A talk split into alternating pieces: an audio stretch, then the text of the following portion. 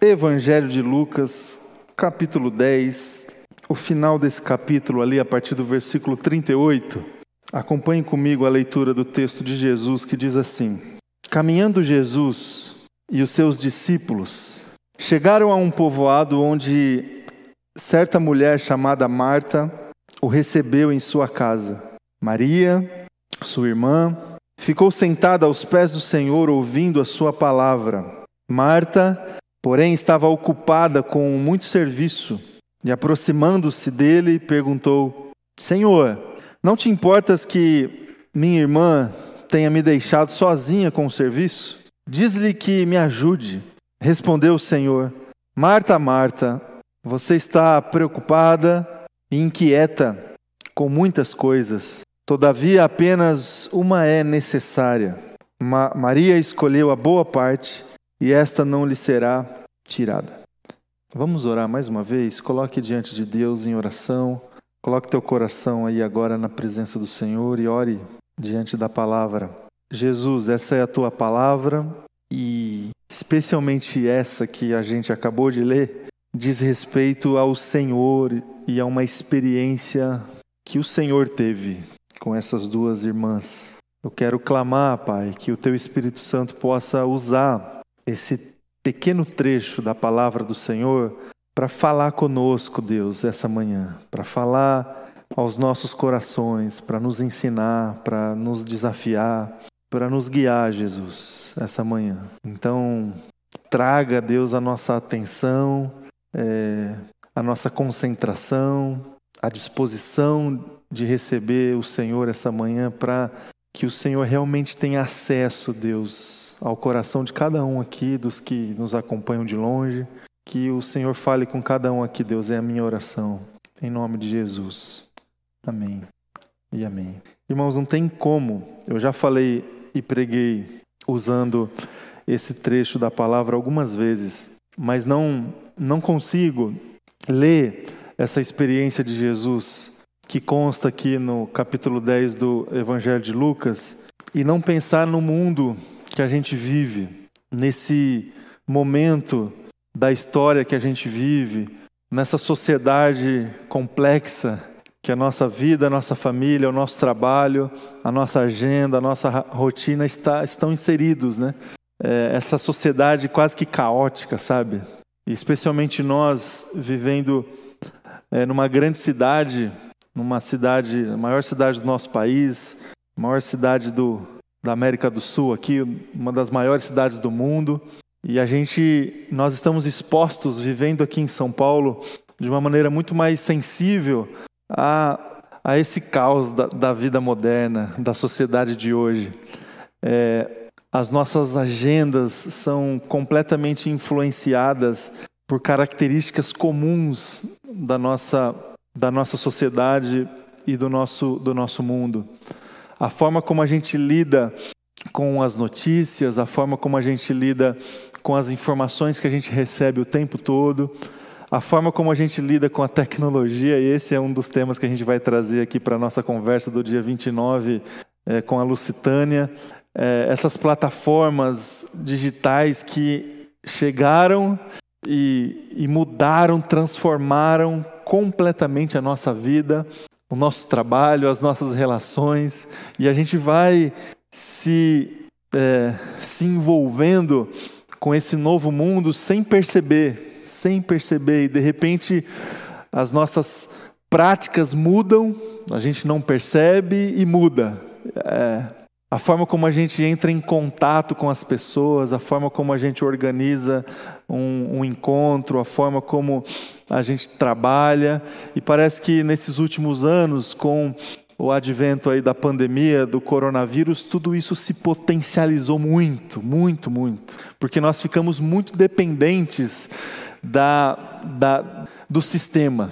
Nós ficamos muito dependentes do chamado sistema é, da tecnologia muito mais.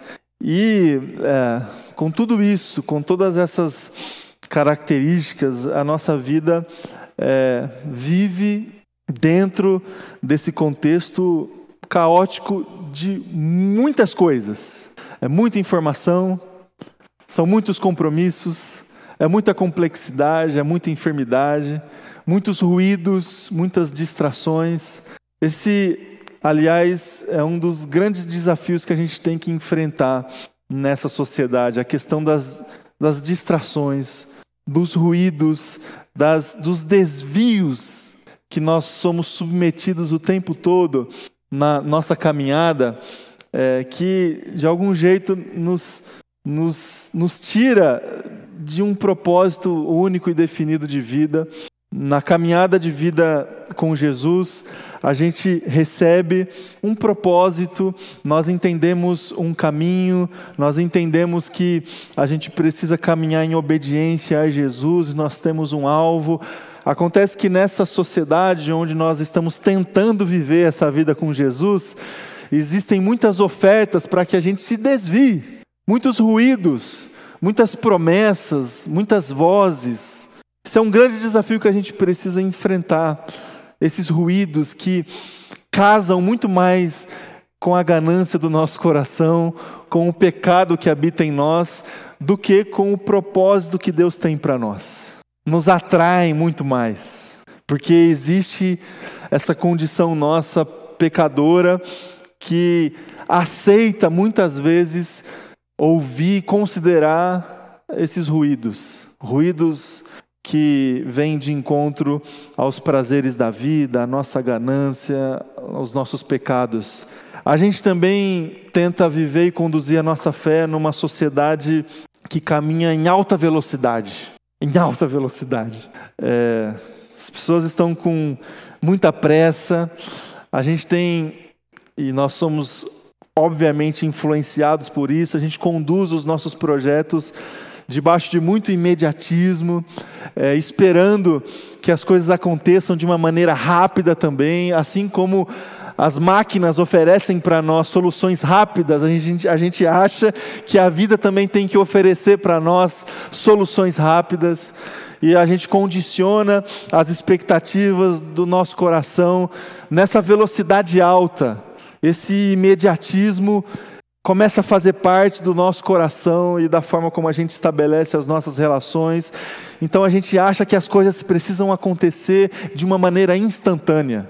O sucesso profissional, a formação de uma família, a condução de um casamento. Nós não respeitamos o tempo devido e a gente espera que as, que as coisas aconteçam de um dia para o outro. Assim como acontece quando a gente está utilizando um serviço digital, por exemplo. Não é assim que as coisas funcionam e você sabe disso. E fruto, consequência dessa pressa toda, dessa velocidade toda, desse imediatismo todo, estão aí as doenças que nós estamos lidando, doenças, especialmente aquelas que diz respeito à nossa saúde emocional, ansiedade, depressão, e todo tipo de sorte de enfermidade emocional que as pessoas estão lidando aí na nossa sociedade. Por quê? Porque está desajustado. O tempo de vida com o tempo do mundo está tá muito longe, distante. E as enfermidades aparecem justamente nesse, nesse contexto e tem sido o grande desafio da sociedade, meu irmão e minha irmã, lidar com esse desajuste é, dos processos e das relações e com é, essas enfermidades que começam a fazer parte quase que de uma maneira natural na vida das pessoas. Então, tem muita gente que já se acostumou a viver dependente de remédio, dependente de processos terapêuticos, porque esse é o mundo que a gente vive. E o grande desafio é como conduzir a nossa fé, como conduzir a nossa relação com Deus nesse contexto, porque não dá, gente, para sairmos desse mundo para viver a fé em Jesus. Nós estamos inseridos nesse contexto. É isso que a gente tem para enfrentar: os ruídos e essa sociedade veloz, que também é, traz para nós é, um aspecto que tem relação com os dois outros, que é o que a gente chama assim de pragmatismo, que é assim a gente conduzir a nossa vida, a nossa fé num contexto onde as coisas precisam funcionar, onde a gente precisa obrigatoriamente colher frutos de tudo aquilo que a gente faz. Do contrário, não está certo. Isso é o pragmatismo. É a hipervalorização dos resultados dos processos. E, consequentemente, a desvalorização do processo como um todo. O que vale é o que está lá no fim, é o resultado almejado. A forma como a gente chegou lá não importa tanto. O caminho não importa tanto, o que importa é que a gente conquiste, o que importa é que funcione, o que importa é que dê resultado, o que importa é que a gente ganhe dinheiro, o que importa é que a gente agregue coisas positivas diante daquilo que a gente faz.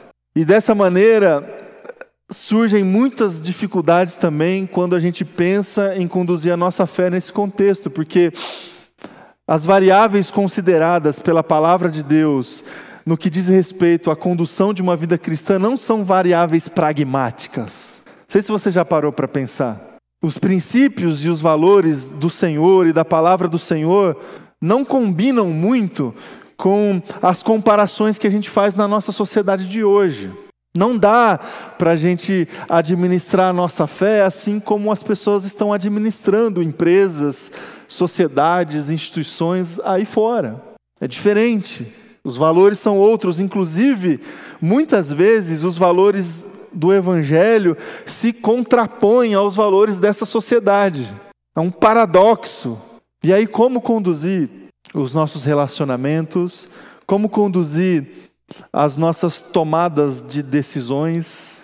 Porque se tem alguma coisa que a gente precisa se acostumar, ao longo da nossa caminhada é esse negócio de tomar decisão, não é? De fazer escolha. Como tomar as nossas decisões sabendo que nós estamos inseridos nesse contexto aqui caótico? Como como lidar e como preservar a nossa saúde dentro desse contexto? A nossa saúde física, a nossa, a nossa saúde emocional. Como conduzir a nossa espiritualidade os ofícios mais simples da nossa espiritualidade. Quais são eles? Falar com Deus, ouvir a Deus, ler a palavra de Deus, estar em comunhão para buscar a presença de Deus. Esses ofícios mais, entre aspas, arcaicos e simples, como conduzi-los nessa sociedade de hoje? Como fazer isso? Como, por exemplo, a gente cantou aqui numa das canções que é maravilhoso te contemplar, Senhor. Não foi isso que a gente cantou? Aí, beleza. É maravilhoso contemplar o Senhor. A nossa sociedade, esse mundo aqui, do barulho, da velocidade, do pragmatismo, isso não, não, não cabe, gente. Contemplação. Se perguntar para um adolescente, um jovem, nem sabe o que, que significa contemplação. O que é contemplação? O que, que sugere esse essa disciplina espiritual da contemplação. Silêncio, não é? E aí, como é que é silêncio no meio de barulho? Tempo de qualidade, porque você contempla na medida que você percebe nuances, detalhes. Você não contempla de passagem. Não dá. A gente está sem carro, eu estou andando bastante a pé aqui no bairro, levando o Caio, buscando e fazendo as coisas. Se eu passei num lugar aqui no Ipiranga, nunca percebi esse lugar aqui, uma empresa de não sei o quê. E eu passava todo dia de carro nessa rua. E nunca tinha percebido que existia uma determinada empresa que trabalha numa determinada área no lugar onde eu passava todo dia de carro. A pé, com tempo, observando, a experiência é outra. Obrigado, dona Cida. Então vocês percebem o tamanho do desafio de conduzir a fé nesse mundo caótico de hoje? E olha que eu citei um exemplo aqui, o exemplo da contemplação. E se a gente pegar todos os ofícios espirituais, simples é, como são e como devem ser, eles vão chocar diretamente com o que a gente vive no nosso dia a dia. E aí a gente tem uma escolha a fazer. Ou nós permanecemos fiéis à palavra de Deus e lutando contra o que nós encontramos na sociedade e pagando o preço por isso, ou a gente se adapta aqui, ou a gente adapta uma experiência religiosa caótica, que alcança o coração das pessoas com muito mais facilidade. Essa é uma escolha que a gente pode fazer. Se adaptar para desfrutar de uma experiência espiritual barulhenta, cheia de distração, que casa muito mais com as nossas ganâncias do coração. A gente pode sim adaptar a nossa experiência religiosa para que ela alcance esse coração ansioso das pessoas, prometendo mundos e fundos para as pessoas. Você precisa de dinheiro? Vem aqui, ó. Se coloque aí no altar do Senhor e Deus vai te abençoar. Só que você tem que pagar antes, adiantado. Não é assim? Dá um adiantado aí para Deus, que aí depois Ele vai te abençoar. Ele vai abrir a porta de emprego que você precisa. Não que Ele não possa fazer isso, irmão e irmã. Só que vocês entendem que a gente pode adaptar a experiência religiosa para que ela alcance a ansiedade das pessoas? A gente pode fazer isso.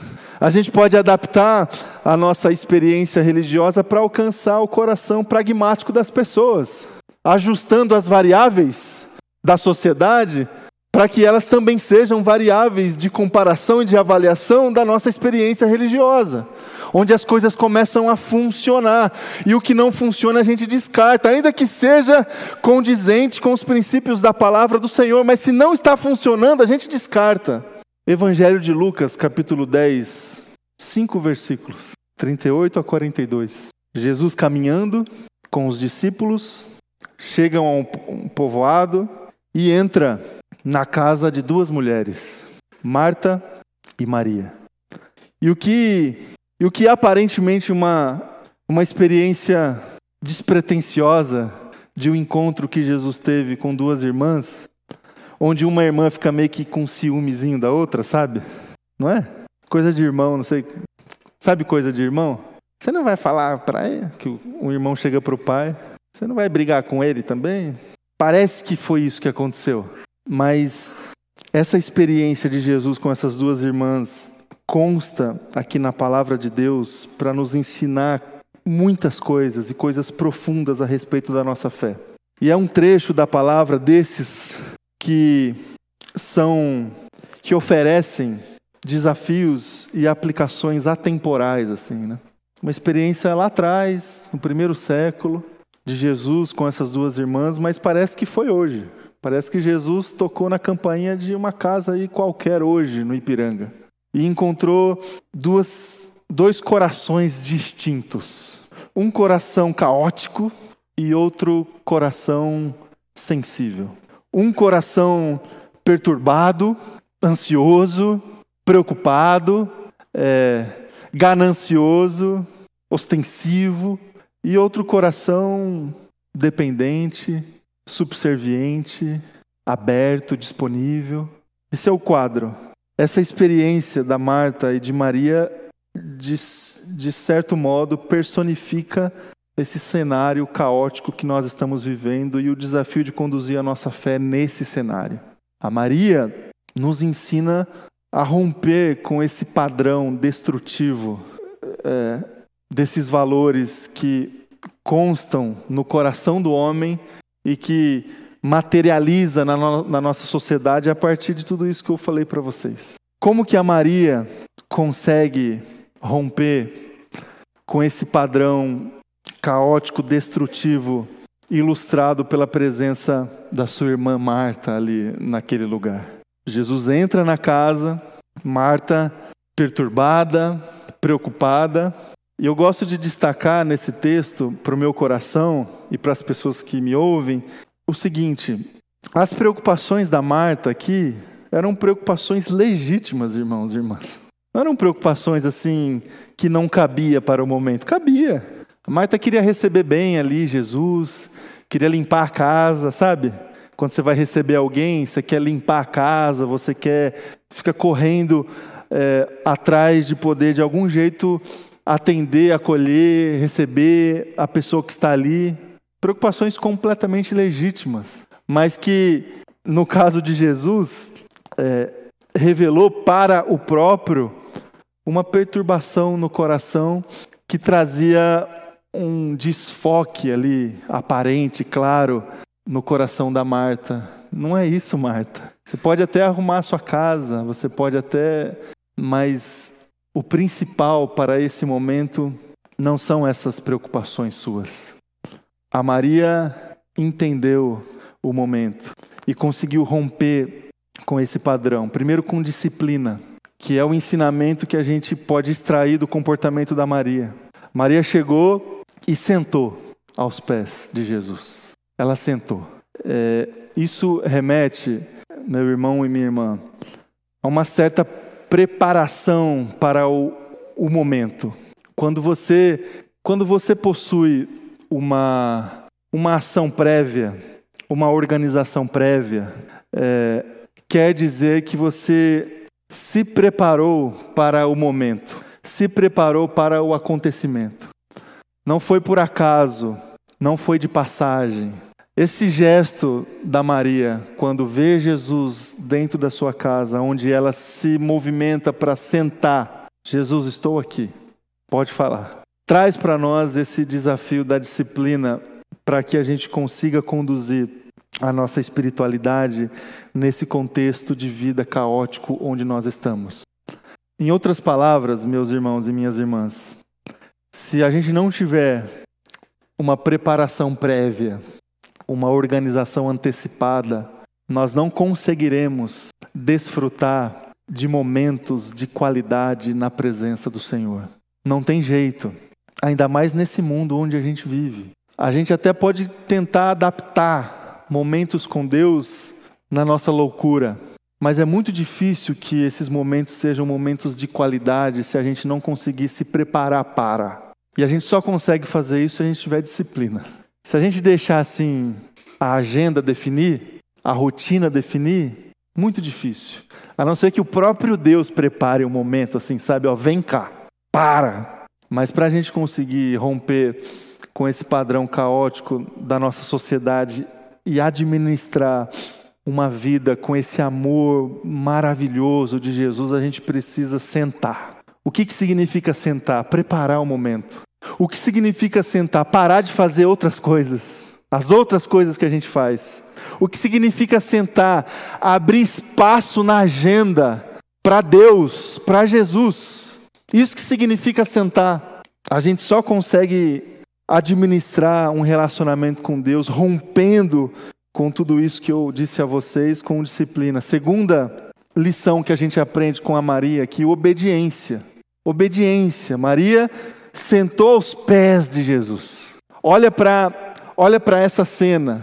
Maria sentou aos pés de Jesus, e quando ela sentou aos pés de Jesus, no coração dela, e para Jesus já ficou muito claro a condição da hierarquia da relação. Ela não precisou dizer assim, Jesus, eu, eu, eu vou te obedecer. Não, ela, pelo gesto, pelo coração, pela forma como ela se colocou diante de Jesus, a seus pés, o seu coração já estava submetido. Ela já estava predisposta a ouvir e a obedecer. Porque às vezes, meus irmãos e minhas irmãs, a gente se coloca para ouvir outra pessoa, para ouvir outra palavra, para ouvir uma pessoa que a gente possui uma relação de hierarquia dentro de uma empresa que seja, e a gente não se coloca aos pés, a gente senta do lado. E antes de a outra pessoa começar a falar alguma coisa, a gente já está predisposto a não obedecer, a questionar. Eu só vou obedecer se eu concordar com o que for dito. Se a pessoa me convencer que eu preciso fazer o que ela está falando. Muitas vezes nós temos esse tipo de experiência quando a gente vai conversar com uma outra pessoa. A gente se coloca ou no mesmo nível ou até num nível superior. Com Jesus, com Deus, não funciona assim. Não tem que entender nada, não tem que questionar nada. A gente tem que se colocar aos pés de Jesus. Antes dele falar, antes dele falar. Porque ele é o nosso Criador, ele é o Rei da glória. Ele domina todas as coisas, ele detém todo o poder, e o único lugar que nos cabe diante dele é a seus pés, com o coração completamente submetido a ele, a sua palavra, os seus mandamentos, a sua vontade, os seus propósitos. Obediência, e essa obediência que cabe e que cabia na comparação da época, a obediência de um escravo, que não tem escolha, que não tem muito o que fazer. Uma obediência completa. E a gente tem muita dificuldade, meus irmãos e irmãs, com esse conceito da obediência nos dias de hoje, porque a gente contemporizou muito essa questão, porque a gente acha que a gente precisa ser convencido para obedecer. E a gente precisa convencer para obedecer. Isso influencia muito, por exemplo, a forma como a gente educa os nossos filhos, como se a gente tivesse que convencê-los o tempo todo daquilo que a gente deseja que eles façam.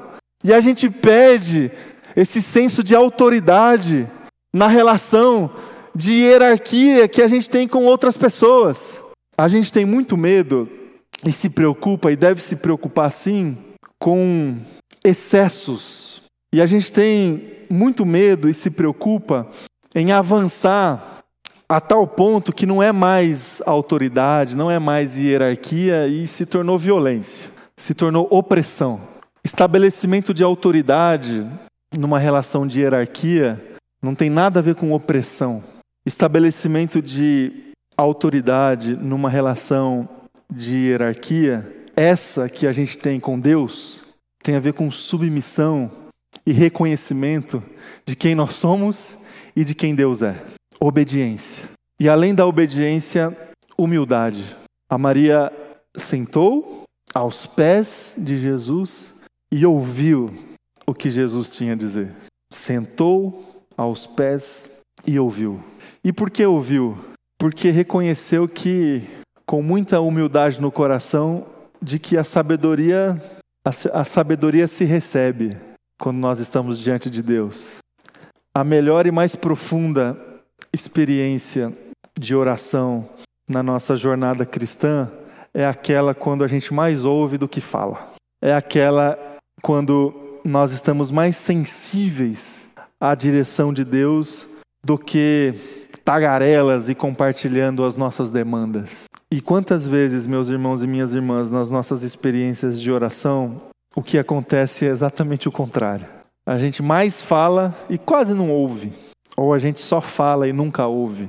A gente senta, a gente se coloca aos pés, mas a gente fala muito. Sabe o Tite? Fala muito. Fala muito. Não que Deus não esteja disponível para nos ouvir, Ele está. Mas cadê a nossa humildade de reconhecer que aquilo que a gente vai falar, Ele já sabe. E aquilo que Ele pode falar, a gente não sabe. Entende? Aquilo que a gente pode falar para Deus e deve falar, Ele já sabe. Eu não sei se você sabe disso.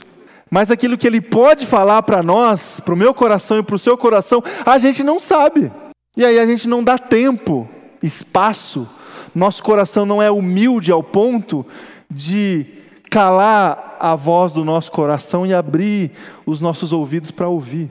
Três versículos para a gente guardar no nosso coração que diz respeito a esses desafios que a gente tem da palavra do Senhor. Três provérbios. Provérbios capítulo 23, versículo, 18, 18, versículo 12.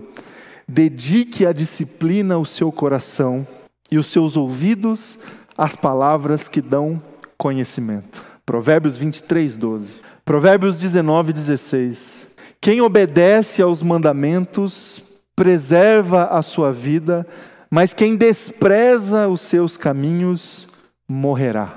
Quem obedece aos mandamentos preserva a sua vida. Provérbios capítulo 22, versículo 4. A recompensa da humildade e do temor do Senhor são a riqueza, a honra e a vida. Disciplina, obediência e humildade são valores, princípios que a gente precisa absorver no coração para conseguir conduzir a nossa fé nesse mundo caótico. Vamos orar, vou convidar você a se colocar em pé aí no seu lugar.